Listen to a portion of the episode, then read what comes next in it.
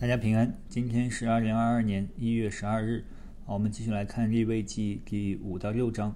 好，我们呃上一次讲到了呃五种献祭啊，那呃我们讲到呃这个燔祭、素祭啊、平安祭和赎罪祭啊。这一呃今天我们会来看啊赎愆祭。那前面的三种啊燔祭、素祭和平安祭，这些不是啊必须要献的祭。而是人啊甘心乐意要献给神的，但是后边这两种赎罪祭和赎愆祭是人在犯了罪以后必须要在神面前来献上的祭。那我们上次讲到了赎罪祭是在啊人发现自己犯了罪以后啊就要找到祭司在神的面前来献祭赎自己的罪，而且赎罪祭呢是必须要用动物的血啊来赎罪。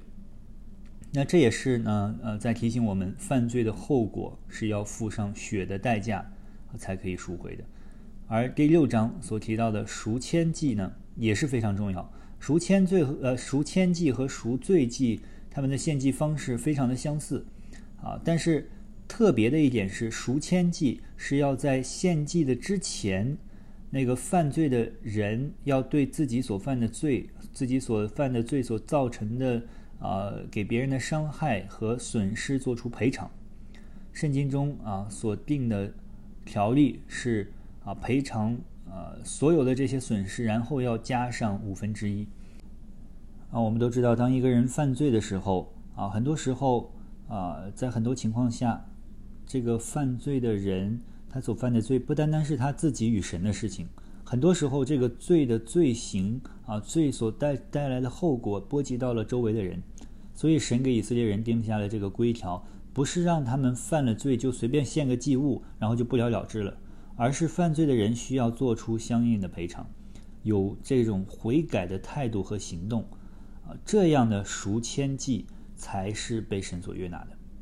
那我们今天讲到的这个赎愆祭，给我们一个呃几个很重要的提醒，啊，我想跟大家分享三个啊重要的提醒。第一点就是。我们作为神设立在地上的管家，啊，我们应该如何对待神和人交给我们的东西和任务？啊，那我们要面对我们自己的内心，啊，我们里边是诡诈还是诚实？啊，我们是要向神和向向人来负责，啊，要来到神的面前来交代我们的罪。那第二点就是，当我们犯罪了以后。啊我们不但要向神认罪，同时我们要向人道歉，请求人的原谅，并且要做出适当的赔偿。那第三点呢，就是最后我们也知道我们自己是有限的，我们每一个人都会犯罪，没有一个人是例外的。我们在啊生活当中啊，我们都会得罪啊，甚至是伤害到我们周围的人。但是最重要的是，我们要有一颗谦卑的。心啊，一个受教的心来听神和人对我们的责备。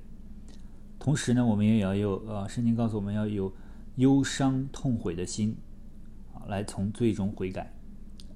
圣经说，忧伤痛悔的心啊，神并不轻看。